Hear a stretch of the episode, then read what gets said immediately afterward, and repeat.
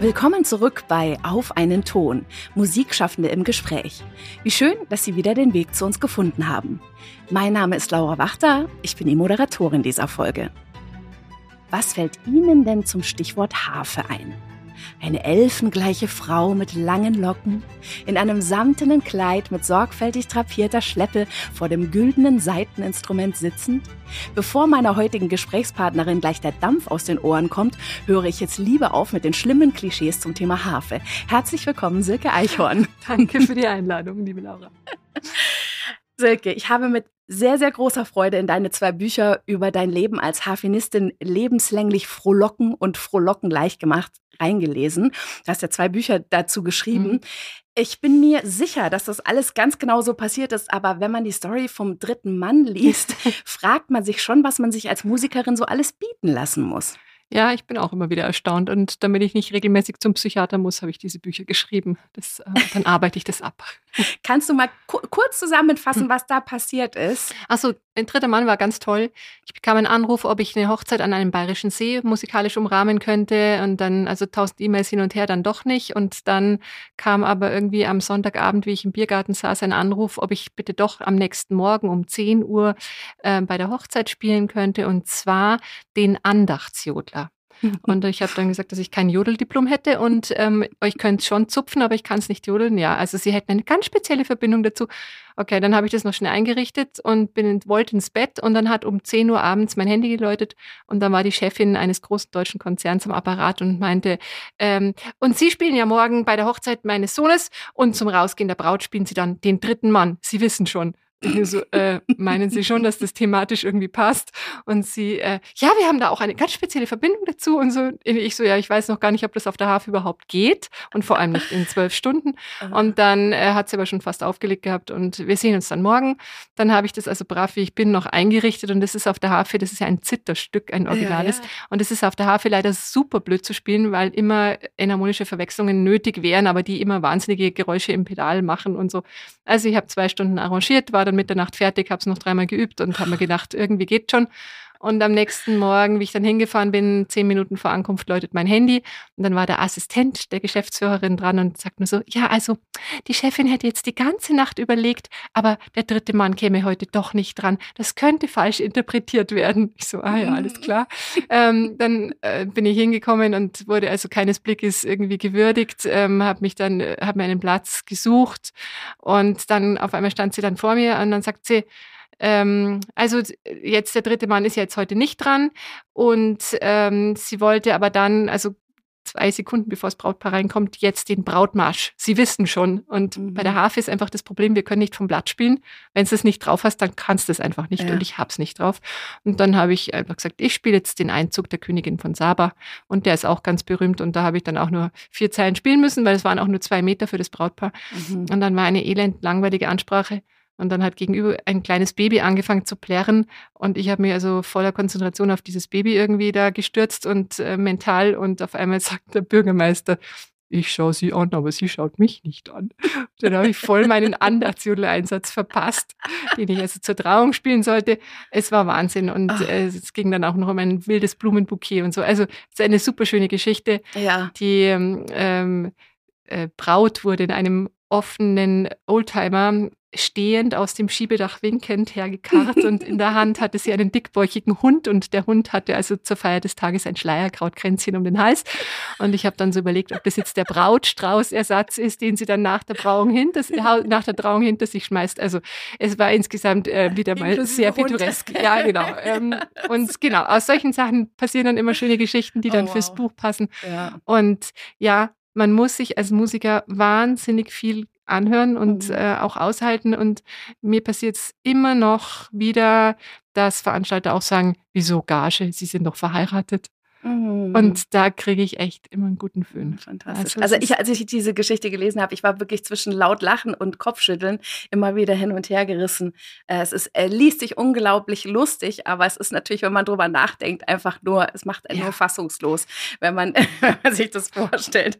Ähm, freust du dich dann auch manchmal, wenn was schief, schief läuft oder absurd wird, nach dem Motto, dann habe ich schon wieder was fürs nächste Buch, oder? Ja, also äh, klar, das ist dann immer so der Beifang.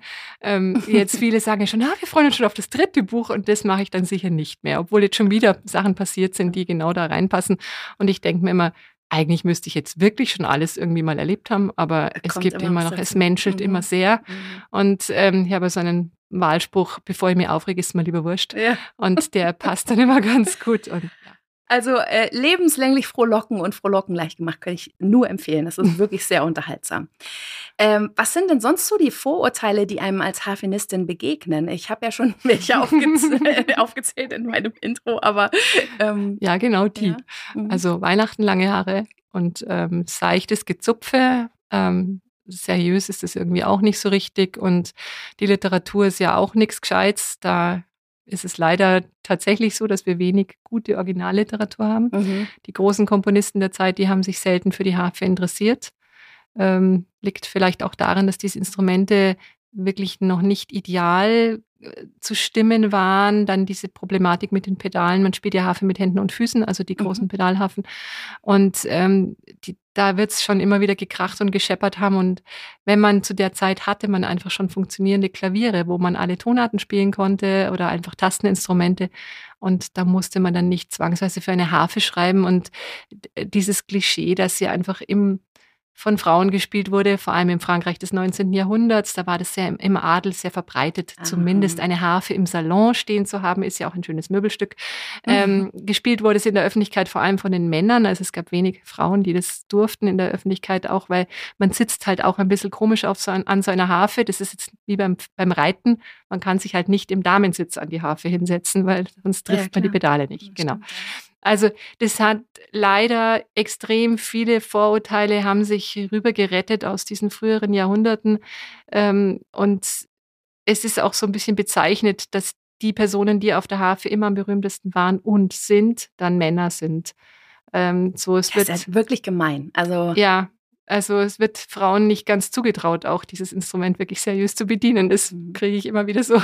Also obwohl eigentlich so viele Frauen ja. es spielen, ist dann trotzdem die paar Männer, die sich zur Brust nehmen, die sind dann gleich toller dabei. Ja, natürlich. Und sie werden ja nicht schwanger. Also das ist dann gerade, wenn sie im Orchester sind, das ist natürlich mhm. auch cool. Ja. Dann fallen sie nicht aus wegen Schwangerschaft. Genau. Also ähm, es ist ein bisschen schade und ich versuche einfach ähm, schon mein ganzes Leben einfach die Harfe zu zeigen, mhm. ähm, meine Passion für die Harfe auch nach außen zu tragen und ähm, einfach aufzuklären. Ich moderiere meine Konzerte immer einfach damit die Leute mehr Ahnung haben, wie schwer das ist. Mhm. Es ist ein extrem kompliziertes Instrument, weil wir können nicht fühlen, was wir machen. Wir müssen immer wissen und sehen, was wir machen. So wie bei fast allen anderen Instrumenten ist praktisch jeder Griff der Hand ist mit einem bestimmten Klang verbunden. Also wenn eine Geige Noten liest, dann sieht, sieht das Auge ein A und die Hand macht A. Das mhm. kann die Hand automatisch. Und bei uns ist das gar nicht, weil ähm, unsere Seiten fühlen sich alle gleich an und man hat schon eine ungefähre Idee, wo der Ton ist, aber man muss immer wieder mit den Augen kontrollieren, ob man wirklich richtig ist. Deswegen haben wir auch bunte Seiten dazwischen, die roten Cs, okay. die schwarzen F. Und dann haben wir noch diese Pedale dazu. Das heißt, ganz vereinfacht, ich spiele praktisch immer auf einem Klavier, das nur weiße Tasten hat. Und wenn ich eine schwarze Taste brauche, dann mache ich, trete ich unten ein Pedal, dann klingt Aha. die Seite zwar mhm. schwarz, aber sie fühlt sich immer noch weiß an. Mhm. Das heißt, es ist absolut nicht intuitiv, sondern es ist leider rein intellektuell, obwohl es Frauen machen. Ja? Mhm. Also man muss total viel nachdenken, man muss total viel wissen, mhm. was man da gerade tut. Und also ganz bewusst, okay, ich springe jetzt auf einen E-Akkord. Mir ist es wurscht, ob es E, S, E, E ist, Moll, Dur, vermindert, egal. Es fühlt sich bei mir immer gleich an. Also immer C-Dur. Und ähm, ah, okay. das ist einfach schon eine super schwierige Kombination. Ja. Also äh, wie lange ist so ein, so ein Hafenstudium dann? Also ist das ähm das ganze Leben? Ja, okay, aber ich meine jetzt an der Uni. Also nee, ist genauso lang wie die anderen ja. auch, aber das ja. ist einfach äh, in der Relation, also eben wir können nicht vom Blatt spielen oder nur relativ schlecht. Mhm. Also wenn ich jetzt so gut Klavier spielen würde, wie ich Harfe spiele, dann könnte ich einfach fast alle Noten einfach mal hinstellen und einfach mal schauen, wie, wie sich das anfühlt, wie es klingt mhm. und so. Mhm. Und dann putze ich es ein bisschen und dann, also so Standardstücke, die gehen dann einfach schnell. Ja. Und wir üben halt mal sechs Monate, bis wir überhaupt mal irgendwie Land sehen. Wir brauchen, müssen vorher sowieso erstmal alles einrichten, welche Pedale zu treten sind. Dann überlegst du wieder, naja, vielleicht kannst du es doch enharmonisch verwechseln, also auf einer anderen Seite spielen mit einem anderen Pedal. Dann hast du schon mal alle Pedalabläufe eingeübt und dann überlegst du eine neue Änderung, dann musst du wieder alle Pedalabläufe ändern im Kopf, in den Füßen, mhm. schriftlich und dann denkst du, ah ja, was doch klingt jetzt doch das andere besser. Also dann machst du wieder alles rückwärts. alles und ähm, das ist schon echt viel Aufwand. Mhm. Äh, aber es ist was Besonderes, Harfe spielen zu dürfen und deswegen, also es ist nach wie vor meine Leidenschaft, obwohl mhm. wirklich vieles eigentlich gegen das Instrument spricht. Ja, das wäre nämlich meine nächste Frage. Was hat dich dann eigentlich ursprünglich zu diesem Instrument hingezogen? Wie kam die Entscheidung, das wird's? Ähm, das habe ich nicht so entschieden. Das, also ich glaube, das wurde für mich entschieden, also mhm. von anderer Stelle, nicht von meinen Eltern. Nee, ich glaube wirklich, dass die Harfe für mich ausgesucht ist. Ich wollte unbedingt mit zehn Jahren Harfe spielen. Und äh, bin dann zu meiner Mami und dann habe ich gesagt, ja, also wer jetzt, ich möchte es jetzt machen. Und dann hat sie nur gesagt, ich glaube, dass du spinnst. Weil ich bin die älteste von sechs Kindern mhm. und ich habe schon ein super Klavier, also war schon im Klavier gut und ähm, habe Flöte gespielt und war im Chor und in der Schule und natürlich die älteste von sechs Kindern, also lauter kleinere, die ich da auch schon äh, mit äh, betreut habe die ganze Zeit. Mhm. Und äh, meine Mutter wusste, dass ich sehr begeisterungsfähig bin und hat dann das erstmal eingebremst. Und dann habe ich zwei Jahre lang gebettelt Okay. Und dann hat mein Vater gesagt, und jetzt kriegt das Kind eine Harfe. und dann war zufällig in der Zeitung so eine alte Harfe gestanden mhm. und die habe ich dann gekriegt und bin an die Traunsteiner Musikschule und das war wirklich wahnsinnig schön, weil die pensionierte Hochschulprofessorin von München, Ursula Lendroth, die hat in Traunstein ihr Ferienhaus gehabt und hat dort an der Musikschule in ihrer Rente, also da war sie weit über 70, angefangen, eine Musikschulklasse aufzuziehen. Die hatte überhaupt keine Ahnung, wie man mit Kindern umgeht, weil sie hat ihr Leben lang nur Erwachsene unterrichtet, also Studenten.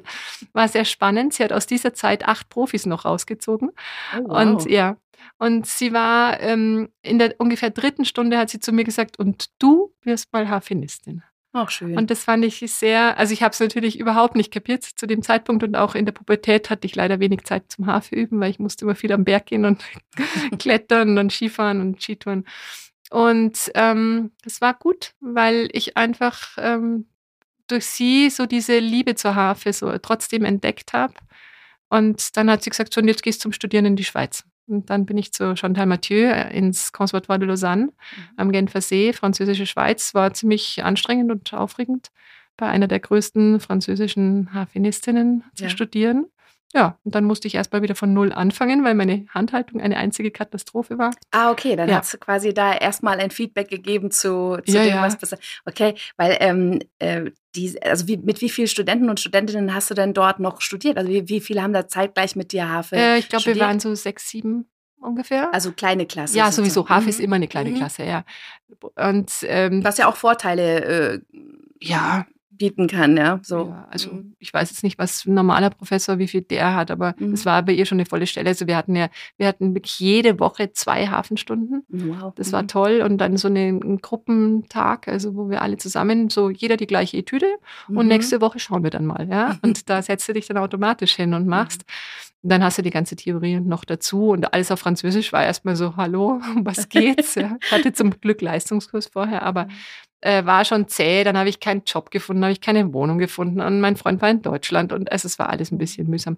Aber was war mit der Handhaltung? Was war da das Problem? Katastrophe, von vorne okay. bis hinten. Also da hat einfach gar nichts gepasst. also ich, ich habe es praktisch die komplette Hand um 90 Grad gedreht und ich hatte so völlig durchgebogene Finger und ja. die Ellbogen waren irgendwo. Ich, meine, ich bin sehr groß. Das ist immer noch ein bisschen schwieriger, sich da irgendwie sinnbringend am Instrument erstmal zu platzieren. und meine Hafenlehrerin ist extrem klein gewesen. Also schon der Mathieu ist unter 1,60, ich bin über 1,80.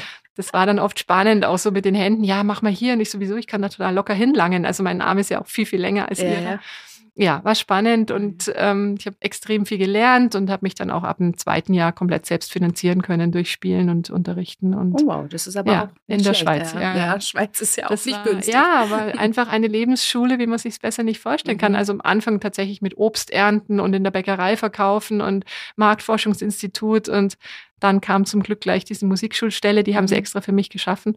Und dann hatte ich sieben so ganz kleine Mäuse, das war ganz süß. Also die waren irgendwie so sechs Jahre alt, sieben Jahre alt. Und dann habe ich mit denen da eine Hafenklasse mhm. hochgezogen. Bekommen die dann andere Instrumente oder gleich eine große? Nee, Harfe, nee, das oder? geht nicht. Nee, nee, so eine große geht gar nicht. Nee, die Kinderhafen, die kannst du ab weiß ich, 40 Zentimeter gibt's Ah, ja, okay. Kinderhafen, ja, und Mhm. da muss man da ein bisschen gucken, was auf dem Markt ist und so. Nee, da muss man wirklich schauen, weil die großen Hafen, die haben eine wahnsinnige Spannung. Ja, eben, da kommen die ja. Nee, das geht gar nicht, die kommen nicht ja. rundherum. Ja, Nee, nee, bringt nichts. Ja. Stimmt.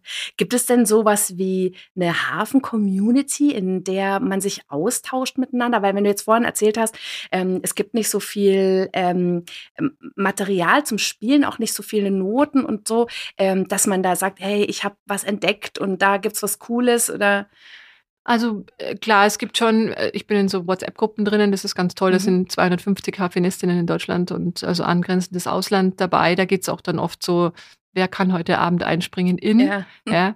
Ähm, oder ich suche Noten von, weiß da jemand was. Mhm. Äh, ich selbst bin eigentlich sehr innovativ, weil ich habe jetzt 30 CDs eingespielt und äh, damit bin ich weltweit auch ziemlich alleinstellungsmerkmalsmäßig unterwegs, weil ich einfach will, dass die Harfe mehr kann. Und deswegen, ich bearbeite auch oft was, ich arrangiere irgendwas, ähm, ich klaue mir was vom Klavier. Ähm, und es gibt extrem viele neue Kompositionen ähm, oder Arrangements. Also da gibt es tolle Verlage mittlerweile auch, äh, alles zum Download in Amerika. Gibt so ein Hafen-Community-Dings. Äh, Okay. das macht schon Spaß, da mal nachzuschauen auch. Und mein YouTube und alles, da kriegt man ja viel Input. Und das hatte ich ja alles nicht, wie, ja, ja. ich also studiert ist jetzt auch einfacher geworden, Viel wahrscheinlich einfacher. sich zu vernetzen. habe. Ja, so, ja, ja, genau. Was war denn so das Letzte, was du dir irgendwie umgeschrieben hast oder wo du gesagt hast, das würde ich mir gerne drauf schaffen auf der Harfe? Ähm, ich habe gerade von ähm, Josef Gabriel Reinberger, dem man sagt immer der deutsche Reinberger, aber das ist eigentlich ein lichtensteinischer Komponist, Mhm. gibt es ein ganz schönes Stück Hymne für Frauenchor und Harfe. Und das ist, ähm, dann habe ich bei der Rheinberger Gesellschaft gespielt und da musste das Programm aus zwei, einem Drittel Rheinberger bestehen und äh, er hat nichts für Harfe Solo geschrieben. Na, und toll. dann, ja, genau, na toll. Und äh, ich hatte schon ein Abendlied von ihm, äh, hatte ich schon arrangiert, also das über, übernommen einfach vom Klavier. Und dann habe ich mir gedacht, ach, den Hymnus, da ist ja eine Hafenstimme drin. Und äh, dann habe ich einfach den Chor da noch ähm, mit dazugezogen, Mhm. also in meine rechte Hand praktisch und habe ein bisschen mehr in die linke Hand gespielt von der Hafenstimme. Und äh, das ist ein total schönes Arrangement geworden und Aha. hatte dann ku- ganz kurios ähm, zwei Monate später durfte ich das Stück in Bamberg im Dom spielen, gerade jetzt. Oh, Also wie das schön. war, ja, dachte ich mir, ach gut, dass ich schon geübt habe. Ich kann sogar mit Chor. Äh, also das war das Letzte und Mhm. ja, noch ein nettes irgendwie, der Herr ist mein Hirte, so äh, von Red Barbel, das ist ein Engländer. Es war auch ein Chorsatz und das ist mir da auch bei diesem Konzert über den Weg gelaufen. Und das ist so ein schönes Stück, hat eine ideale Länge, also eine ideale Kürze eigentlich. Ich Mhm. spiele auch oft Beerdigungen zum Beispiel. Und das ist ähm, genau richtig, da kann man das gut hernehmen. Und, Ja. ja, also ich suche immer. Ja. Was sind denn so zwei, drei der wertvollsten Lehren, die du im Laufe deiner Karriere als Musikerin so mitgenommen hast? Also jetzt mal ab von der Harfe einfach, weil du, du schreibst ja wirklich auch über den Alltag einer Musikerin da in, in deinen Geschichten. Und ich glaube, das ist nicht nur dir begegnet, sondern natürlich auch anderen Leuten, wobei das schon auch sehr spezielle Sachen sind. Aber, aber so, gibt es da irgendwas, wo du sagst, das ist einfach, ähm, das habe ich echt gelernt? Ähm, boah, das ist echt eine schwierige Frage. Was habe ich gelernt? Ähm, ich habe einfach vielleicht das Glück, dass ich vieles ähm, gerne ausprobiere Mhm. und durch das, ähm, ich lerne ja jeden Tag sowieso. Ähm, was habe ich direkt gelernt? Also, mein dieses Üben müssen oder üben wollen, dass Üben Spaß macht, habe ich Ja. gelernt, Mhm. zum Beispiel.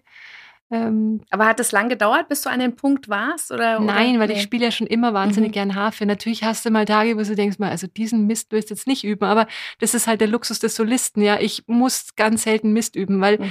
ich suche mir wirklich die Sachen raus, die ich machen möchte. Ja. Und ähm, ich bin ja, ich spiele ja nicht im Orchester oder nur ganz, ganz selten, ähm, weil das zum Beispiel was ist, was mich wahnsinnig stresst. Ja, und es macht mir, es macht mir keine Freude zu warten.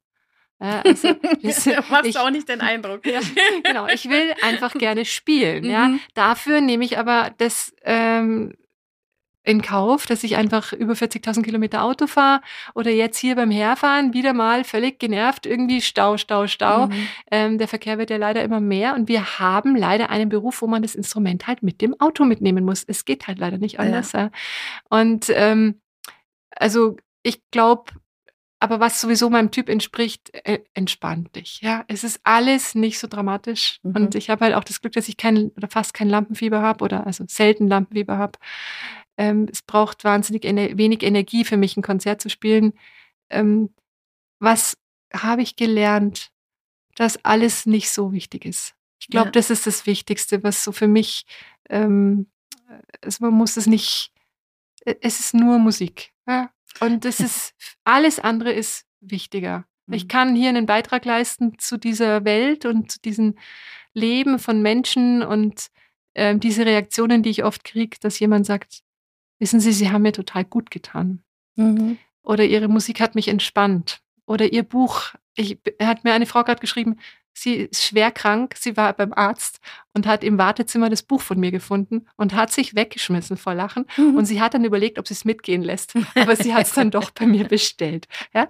Und ja. das zu lernen, oder mein, das, aber das wusste ich, glaube ich, schon immer, dass alles unwichtig ist äh, oder, oder dass wir eh so privilegiert sind, also wir jetzt speziell, äh, und dass wir einfach nur die Aufgabe haben oder ich auch mit dieser Musik was Gutes zu tun. Mhm.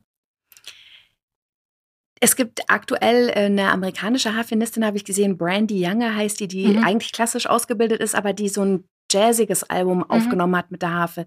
Findest du das gut, dass da so Crossover stattfindet? Ähm, interessiert dich sowas? Also es ist unbedingt mhm. wichtig, mhm. dass sowas stattfindet. Und das sind ja ähm, totale Spezialisten. Also die machen dann oft nur noch das. Und ja. ähm, ich kann das zum Beispiel oder es wäre nicht meins, mhm. ja, ich kann es auch nicht, weil ich das nicht übe. Ich spiele im Randbereich immer mal äh, Blues, Jazz, Swing oder eben auch Renaissance-Musik. Also ich decke ziemlich breit ab. Ja. Äh, ich brauche aber improvisieren, äh, ich brauche fertige Noten. Ich kann nicht improvisieren. Und äh, da gibt es die absoluten Cracks, die da ganz spezielle, tolle Sachen entwickeln. Remy van Kesteren, toller Niederländer, der ganz viel elektronisch macht und mit Loop und mhm. Effekten und so unglaublich cool, ja. Aber ja. es ist nicht meine Baustelle. Also ich weiß, was ich kann und was ich will und das mache ich dann auch. Aber du findest es trotzdem inspirierend, dir ab und zu sowas anzuhören. Ja, wenn es gut gemacht ist, finde mhm. ich alles inspirierend. Also mhm. gerade dieses, dieses Qualität, das, was Qualität hat und nicht nur irgendwie ähm, sanftes Zupfen und ein bisschen ein Kleid anziehen, ja, sondern wirklich Typen, die da total sich reinfighten und mhm. äh, versuchen, wirklich neue Stilrichtungen äh, zu, sich zu erobern, finde ich großartig. Was war denn so das Verrückteste, was du je mit einer Harfe gehört hast, wo du dir gedacht hast, what? Das ist ja echt ja, abgefahren. Ja, ich kenne ja mittlerweile eigentlich, also mich überrascht jetzt nichts. Mhm. Wirklich, wer mega cool ist, weil der, das ist eine extreme Sonderbegabung, ist Park Stickney. Das ist ein, ähm, ich glaube, er ist Amerikaner eigentlich. Äh, aber wer unterrichtet in der Schweiz und in Frankreich mhm. und es ist so ein Kosmopolit auch. Und der ist total crazy. Der kann mit einer Hand spielt er Harfe, mit der rechten und macht die wildesten Pedal-Moves. Also alles so ein bisschen so, ähm, wenn, wenn, das, wenn man das Pedal so rutschen lässt, ja, dann gibt es einfach so ähm, solche mhm. Töne. Ja, das kann der alles koordinieren. Und mit der linken Hand löst er in der gleichen Zeit den Zauberwürfel, also diesen Kubikwürfel. Der ist total okay. krank. Ja. Also, dass sowas geht, da habe ich ihn jetzt schon mehrfach damit gesehen. Äh, allein, dass sein Hirn zu sowas fähig ist. Ja. er hat halt ein absolutes Gehör und der kann über alles improvisieren. Also, das oh. ist einer der ganz wenigen, der aus dem Stand über irgendwas improvisieren kann. Und das ist äh, also exorbitant toll. Es klingt auf jeden Fall crazy. Ja, ist es. Ähm, Du hast mir in unserem Vorgespräch gesagt, dass du es manchmal erstaunlich findest, dass ähm, ähm, Absolventinnen äh, von den Hochschulen zu dir sagen, ja, ich dann gehe ich ins Orchester und du dir manchmal so die Frage stellst, in welches Orchester denn? Ähm, kannst du das nochmal so ein bisschen ausführen? Das fand ich ganz spannend. Ja, das ist halt schon wirklich die Problematik, dass es einfach wahnsinnig wenig freie Orchesterstellen gibt. Also in Europa im Jahr ungefähr zwei bis drei oder vier. Wow. Ja? Und so eine Stelle ist dann einfach im Normalfall 30 Jahre besetzt. Mhm. Und jetzt wird an fast jeder Hochschule gibt es eine Hafenklasse und da werden jedes Jahr mindestens zwei wahrscheinlich fertig. Mhm. Das heißt, der Markt ist komplett übersättigt und mich hat jetzt auch gerade wieder eine junge Studentin angerufen und sagt sie, ja, wir werden halt auch nur ausgebildet auf Orchester. Ja? Die können dann die Stimme, okay. Stücke, die sie fürs Probespiel brauchen, und die 20 Orchesterstellen, die können sie aus dem FF und wenn du sie nachts um drei wächst. Ja? Aber sie sind für diesen Beruf nicht gerüstet weil sie werden keine feste Stelle bekommen. Dann haben sie, am Anfang machen sie noch Aushilfen. Das finden sie natürlich dann toll, wenn man direkt nach dem Studium, oh, heute in Berlin und übermorgen Kaiserslautern und dann spiele ich hier bei dem Orchester und da. Mhm. Und ähm, dann, wenn sie dann vielleicht überlegen, ob sie doch mal ein Kind wollen, dann finden sie es dann doch irgendwann mal uncool, wenn sie drei Wochen im Monat im Hotel sind. Ja, klar. Ja? Und sie ja. kriegen trotzdem keine feste Stelle. Also ich weiß das mhm. von so vielen, die regelmäßig Aushilfe spielen und dann kommt mal ein Probespiel und dann wird die Stelle ist mal frei und dann kriegen die oft nicht mal eine Einladung. Ja? Mhm. Und das ist so Hanebüchern, was da gemacht wird, dass man wirklich junge Menschen für die Arbeitslosigkeit ausbildet. Und das ist ja nicht nur bei der Harfe so. Ja. Wer braucht diese ganzen Pianisten? Ja, muss man wirklich einfach mal so in Frage stellen. Mhm. Und, und ich finde es wirklich grob fahrlässig in der heutigen Zeit und jetzt auch noch mit Corona, mit dem Wissen um Corona, was da alles mit uns passiert ist, so viele Musiker auszubilden und ihnen auch im, im Auswahlverfahren nicht schon klarer zu schauen, was möchte der, wo geht's hin? Ja, aber wenn jeder nur sagt, ja, ich gehe eh ins Orchester, sage ich, Mädel, du musst deine, dein Mindset hier mal ändern, ja, weil das wirst du nicht mhm. schaffen, leider. Und eben, mich rufen sie regelmäßig an, ja, wieso ich denn so viel spiele? Sage ich, naja, weil ich seit 25 oder 28 Jahren mhm, ja. täglich Stunden am Computer verbringe. Ja, und mich bei Veranstaltern bewerbe und was schicke und hier mal anrufe und da ein Social Media und da ein YouTube und, und, und, und, ja. und. Ja, ja ich meine, Klar, das ist, ist einfach auch ein, eine Art Unternehmertum für, für einen ja. selber, was man da hat. Und ähm, Du hast ja erzählt, die eine Säule ist es sich breit aufstellen, viele verschiedene Stile drauf haben, weil dann wird man natürlich auch viel gebucht und das andere ist eben sich auch um dieses gebucht werden zu kümmern, ja. klar. Also das ist das Erste. Das, ja. das, man wird viel gebucht, ähm, kommt nicht von selbst. Nee. Ja. Und ich habe letztes Mal, es ist wieder auch so eine Story, ähm, der, ich habe mich 16 Jahre bei einem Veranstalter beworben. Jedes Jahr. Und er hat mir immer gesagt, ach, wissen Sie, und also unser Raum ist ja auch so gut für die Harfe. Ah, da könnte er sich das ganz gut vorstellen. Also ja, dann laden Sie mich doch mal ein. Ja, das haben wir 16 Jahre durchexerziert, weil er dann immer wieder, ja, also jetzt planen wir ja noch nicht. Und dann rufst du irgendwie einen Monat später an, ja, ach so, wir sind schon voll für nächstes Jahr, aber also übernächstes ah, Jahr ja, könnten wir sie, ja, mhm. dann hatte ich ihn so weit, dass er gesagt hat, er kommt ins Konzert, 70 Kilometer entfernt. Mhm. Dann äh, habe ich ihn wieder angeschrieben, wie viele Freikarten ich denn reservieren sollte. Ach so, nee, er fährt jetzt mit seiner Frau nach Holland. Höchstens die wäre krank, dann würde er kommen. Kam natürlich nicht. Nächste Woche schreibt er mir wieder, äh, schreibe ich ihm wieder ein E-Mail. Äh, schade, dass er nicht da war. Und vielleicht passt sie, kann ich ja trotzdem irgendwie zu ihm in die Reihe kommen. Und dann schreibt er mir, gab es denn eine Pressestimme? Und mhm. dann habe ich ihm jetzt zurückgeschrieben, es gab keine Pressestimme. Und es wäre nichts anderes drin gestanden, als in den Pressestimmen, die ich Ihnen die letzten 16 Jahre geschickt habe. Nämlich, dass alle begeistert waren, dass es ein toller Abend war und wann ich wieder komme. Und dass ich es irgendwo jetzt nicht mehr ganz kapiere, er kann mich über 100 Mal live auf YouTube sehen, Konzertmitschnitte, ja. Er kann die Pressestimmen der letzten 25 Jahre aus dem Netz fischen, wenn er das haben möchte, oder auf meiner Homepage nachschauen. Ich habe 30 CDs eingespielt ich bin eine präsente Harfenistin. Mhm. Und dann will er eine Pressestimme aus Hinterpfudeife irgendwo. Mhm. Und dann, ich fand es so bodenlos. Es kostet ja. dann an, ab einer gewissen Stelle dann auch zu viel Energie einfach. Dann ja. ist es es auch nicht mehr wert. Aber wenn er mir immer sagt, ja, aber ja. wäre toll bei uns eine Harfe, könnte ich mir gut vorstellen. Dann denkst du mal, ja, äh, wann hörst du jetzt auf? Ja, hätte, hätte Fahrradkette. Genau, gell? so. Mhm. Ähm, ich habe es mir hoffentlich richtig notiert.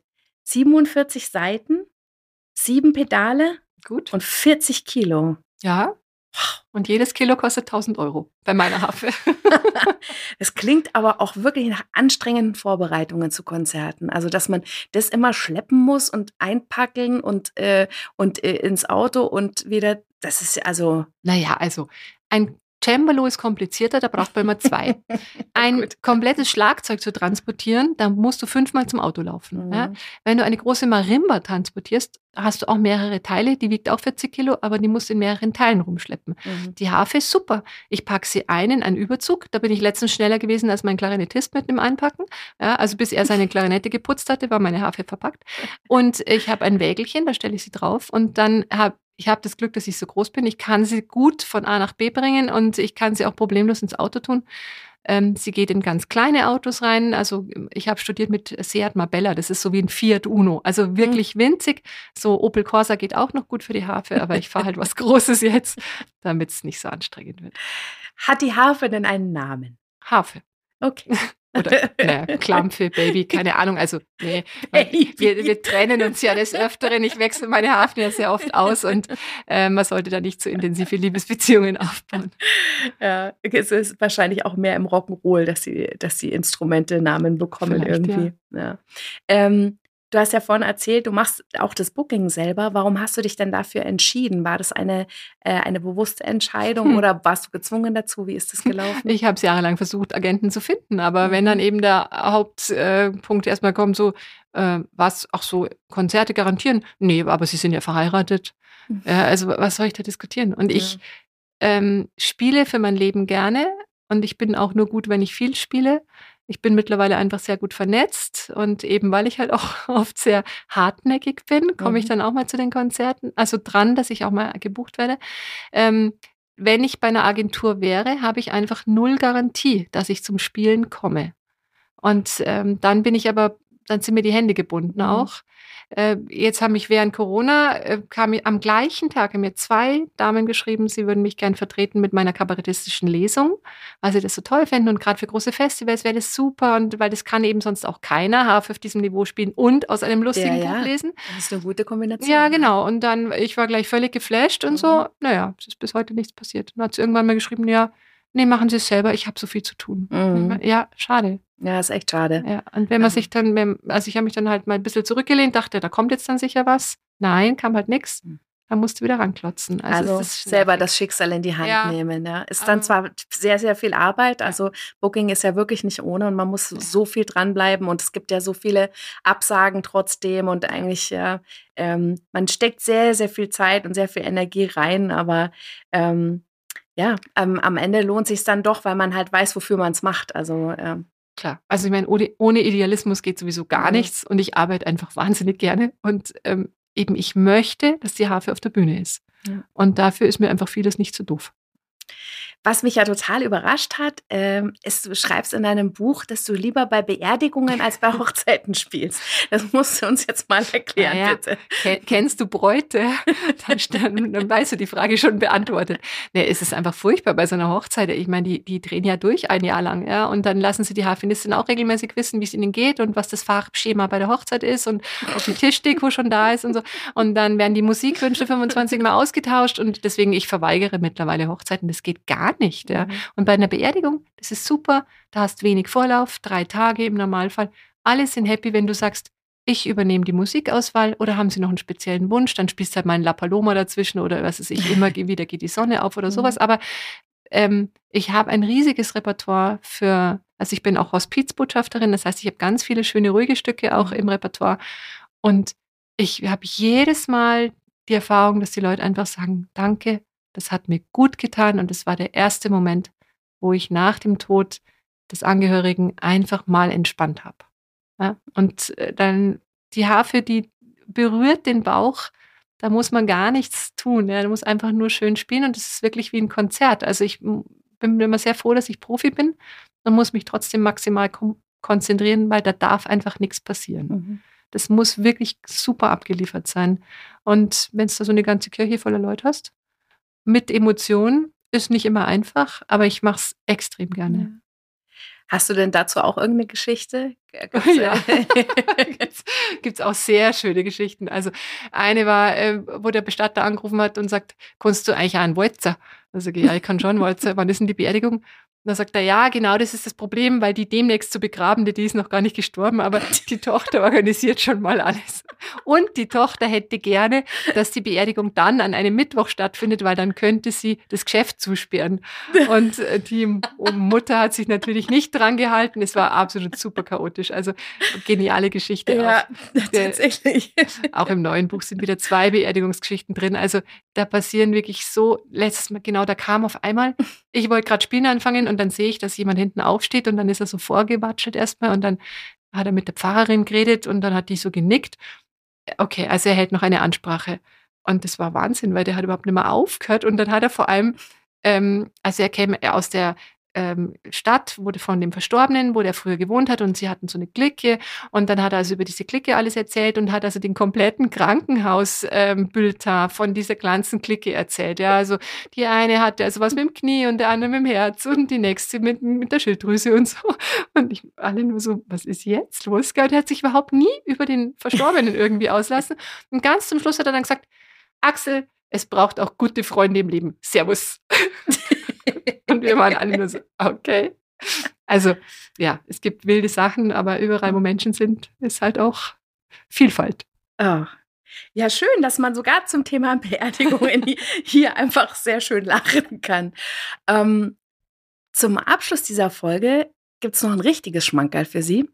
Ein Hafenstück von Silke Eichhorn. Ganz ohne Hafenklischees. Genießen Sie es. Ich bedanke mich herzlich bei dir, liebe Silke. Es hat mir großen Spaß gemacht. Danke, mir auch. Dann spiele ich jetzt Take a Break. Nehmen Sie eine Pause. Aber erst nach dem Stück bitte. Von Monika Stadler, einer österreichischen Hafenkomponistin und Hafenkollegin. Ein ganz cooles Stück. Einfach auch, um die Harfe von einer etwas anderen Seite zu zeigen. Viel Spaß.